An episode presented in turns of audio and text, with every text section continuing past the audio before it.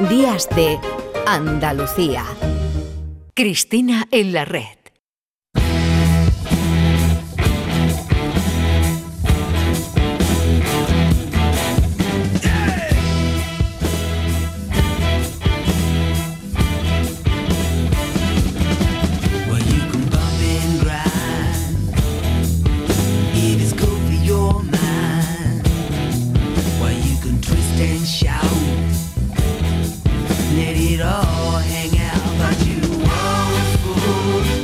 ¿Preparados? No apunten, aléjense del fuego. Vivimos el vacío en un mundo repleto. Cristina nos trae hoy a Ricardo Menéndez Salmón, autor de frases tan profundas y certeras como esa. Se la repito. Vivimos el vacío en un mundo repleto. Ricardo acaba de publicar Horda. Fantástico título. Horda. Una historia tremenda que a Cristina le han cogido el estómago. De hecho, se la nota más delgada que nunca. ¿eh? ¿Pero qué cuenta ahora? Pues en un mundo donde a fuerza de pervertirlas las palabras han perdido su significado, los niños se han hecho con el poder y han instaurado el silencio como norma.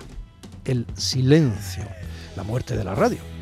Junto a esa imposición han creado una religión de la imagen, cifrada en un monumental dispositivo que emite estímulos visuales sin descanso.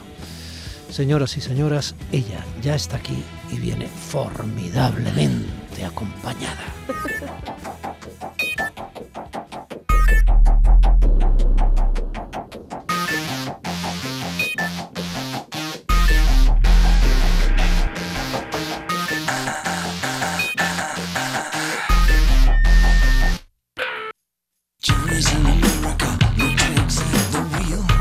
Ricardo Menéndez Salmón, buenos días. Buenos días. No te suelta la mano Cristina Consuegra, ¿verdad? No, no, pero no quiero ser responsable de su excesiva delgadez. ¿eh? Buenos días, Ricardo. Te advierto que eh, no le sienta nada mal. Ya, no, eso estoy seguro. Cuando viene sin excesiva delgadez, incluso eh, al contrario, tampoco le sienta nada mal. Tiene esa virtud. Hola, Cristina. Buenos días, Ricardo. Eh, una vez más, muchísimas gracias por otra entrega Menéndez Salmoniana. Eh, estamos aquí para hablar contigo de Horda. Como le decía el otro día una periodista amiga, eh, posiblemente, vamos a quitar el adverbio, eres el escritor que mejor está reflejando el desasosiego y el desencanto del presente siglo y de la actualidad. Y vamos a hablar de magma, de control de experiencia de tesauro, de conductas prohibidas, eh, de accesos, de mucho dolor y mucho desgarro, pero sobre todo de, una infancia. Voy a empezar por ahí. Hay frases demoledoras, todos los niños son el mismo niño. Eh, él no recordaba haber vivido alguna vez en un mundo donde la noche constituyera una evidencia impenetrable, conductas prohibidas, como acabo de decir, y, una frase que a mí me paraliza, y voy a hablar, vamos a empezar por la infancia, una infancia secuestrada, mutilada, también eh, sobredimensionada, dice, lo aterró como siempre la impavidez de sus rostros. ¿Vinculas en cierto modo en Horda em, el totalitarismo con una infancia que por un lado estamos eh, castigando eh, porque no podemos rentabilizar, porque no puede ser parte del mercado, al mismo tiempo que es una infancia que estamos casi llevando a una cuestión mitológica en el presente siglo? Es un tema muy complejo el de los niños en, Horda, ¿no? Yo sé que por las primeras impresiones de lectura que estoy teniendo, de, lectores muy diversos, de muy diversas procedencias, es quizá la parte de la, de la ficción que más les, les conmueve por un lado y les descoloca por otro, ¿no? Incluso porque les resulta complejo eh, adscribir, digamos, una valoración a los niños de Horda, ¿no? Son malvados, eh, son verdugos. Son una esperanza de, de, bueno de, otra forma de, sociedad son realmente la respuesta a un, a un uso absolutamente perverso de, las palabras. Debo decir que incluso como autor no lo tengo claro. ¿no? Yo creo que también una de las virtudes, si es que tiene alguna este libro, me parece es que tanto en su recorrido como en su conclusión, eh, abre distintas lecturas, ¿no? Abre distintas posibilidades de lectura y no, no, no dirige al, al, lector hacia una solución única, ¿no? Yo creo que espero haber logrado también generar esa, esa equivocidad, porque yo mismo la mantengo como autor, ¿no? Sabía que cuando me acercaba cuando me acerqué a este personaje colectivo, que son los, los niños, que, que como tú bien has indicado, de alguna manera es una sociedad inversa, inversa en el sentido de que, mm, bueno, son, si, si en la, la flecha biológica dibuja normalmente la dirección del poder, más en una sociedad, bueno, muy gerontocrática como la nuestra, ¿no? Donde nuestros líderes son normalmente señores muy mayores, ¿no? Ya no ayer tanto, ¿eh? Ricardo, ya no Bueno, ¿eh? fíjate ayer la entrevista, como decían hoy algunos medios de comunicación, los dos católicos más poderosos del mundo. Sí, Biden y el Papa, te refieres. Los dos católicos más poderosos del mundo, entre los dos juntos, suman casi tres siglos, ¿no? O dos siglos largos, en fin. Yo, yo creo que hay una, sigue manteniéndose una, una, una gerontocracia. Sí, pero fíjate ahora mismo quiénes son, por ejemplo, el presidente del gobierno español y el eh, supuesto líder de la oposición, ¿no? Son... Yo hablaba de personas poderosas. Sí. Bueno, hombre, no seas tan poseído.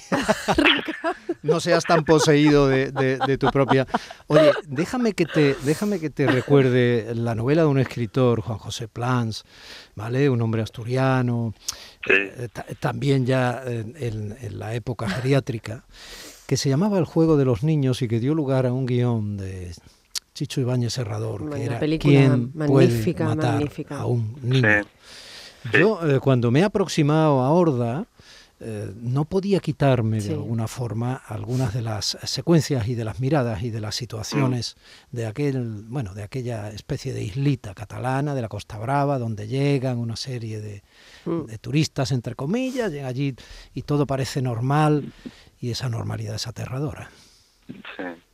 Sí, sí, yo eh, es, es una referencia que, que, que, también me han, me han comentado. Yo, yo además tuve la suerte de conocer a, a Juanjo Plan, de hecho sus, sus hijos son, son amigos míos, el Daniel estudió conmigo, el mayor, y Edgar, el, el, pequeño, es un, es un magnífico artista plástico, uno de los más, uh -huh. más, más importantes que creo que ahora mismo tenemos en Asturias.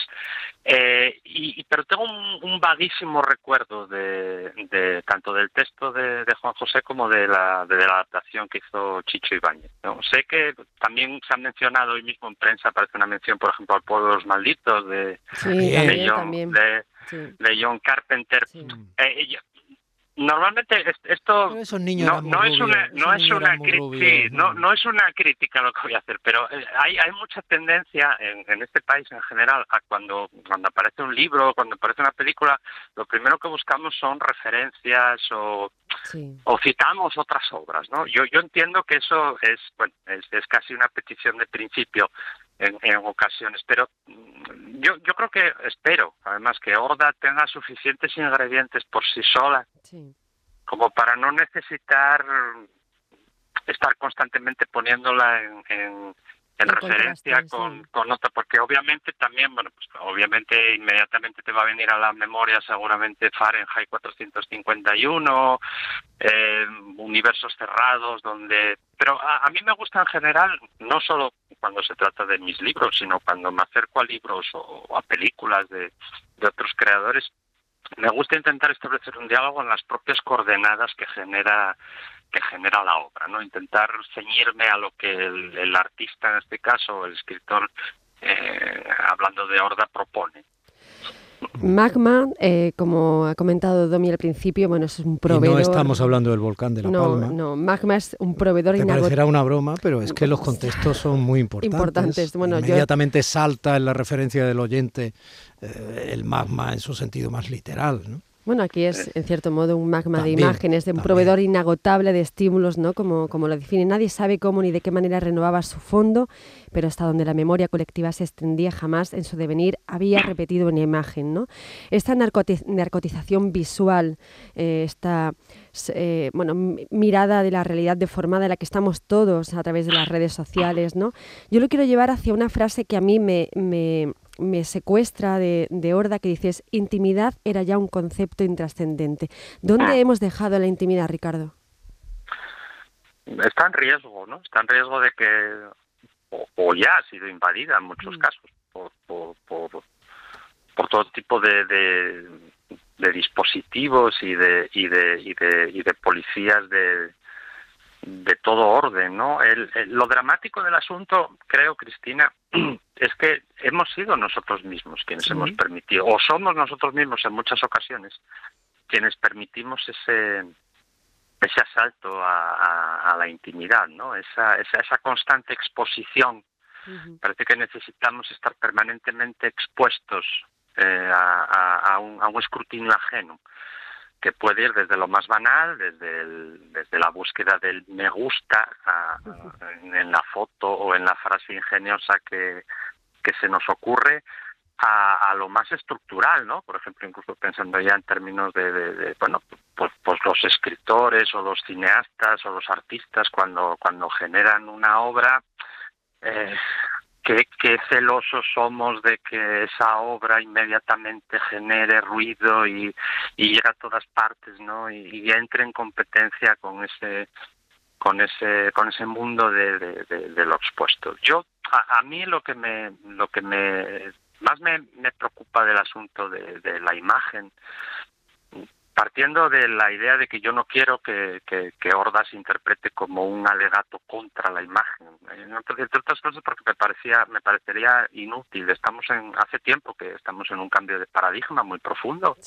y tenemos que aceptar que bueno que, que, por ejemplo la transmisión de conocimiento o la transmisión de memoria ya no se ejecuta solo a través del libro no, Pasa a través del audiovisual efectivamente efectivamente y yo vamos me reclamo hijo también de ese cambio de paradigma y, y, y, y me reclamo persona que se ha formado, se ha educado y, ha disfrutado y sigue disfrutando enormemente de ese, de ese bueno, de ese diálogo, ¿no? Entre entre palabras e imágenes. El problema es, como tú indicabas, la, creo, la, la, la, sobreabundancia ¿no? y el riesgo de, de, infección completa, ¿no? porque sí que hay, hay, hay, hay evidencias, o, creo que debemos tenerlo presente, de que sí que hay mucha gente que ya de alguna manera ha dimitido de cierto mundo tangible, de cierto mundo eh, bueno, con, con coordenadas muy precisas para saltar directamente a este mundo de las sombras, a este mundo de los simulacros, a este mundo de la representación constante, ¿no? Y claro, la pregunta es, cuando ese mundo cesa, cuando magma cesa, por decirlo de alguna manera, ¿a qué realidad tornamos, no? Cuando las gafas de 3D se apagan, ¿a, dónde volvemos, no? ¿Qué, qué, qué queda entonces de, de qué, sustrato, qué, qué, qué, qué cosa tangible podemos, podemos tocar. Y me refiero incluso a, a, lo anímico, ¿no? a las relaciones personales que mantenemos. ¿no? Si uno se educa o, uno cultiva eh, solo la amistad virtual o, el afecto a través de avatares, cuando luego tienes que regresar a, la, vida con cuatro puntos cardinales y a, las personas de carne y hueso, es posible que, nos falte adherencia, ¿no? que fracasemos en, esos vínculos bueno, más, más, más inmediatos.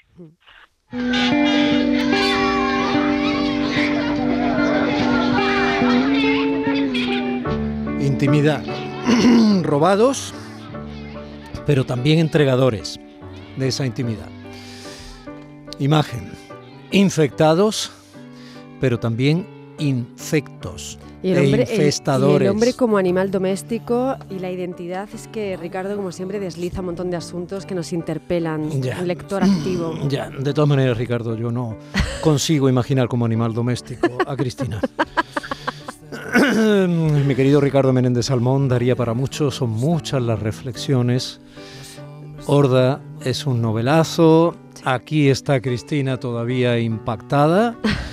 Y nosotros queríamos recogerla como novedad editorial en Sex Barral para que quien se quiera acercar a ese universo, no te voy a hablar de otros referentes que también tengo en la cabeza para que no me reconvengas, pero quien se quiera acercar, que no lo dude, que es brutal. Un abrazo enorme y gracias.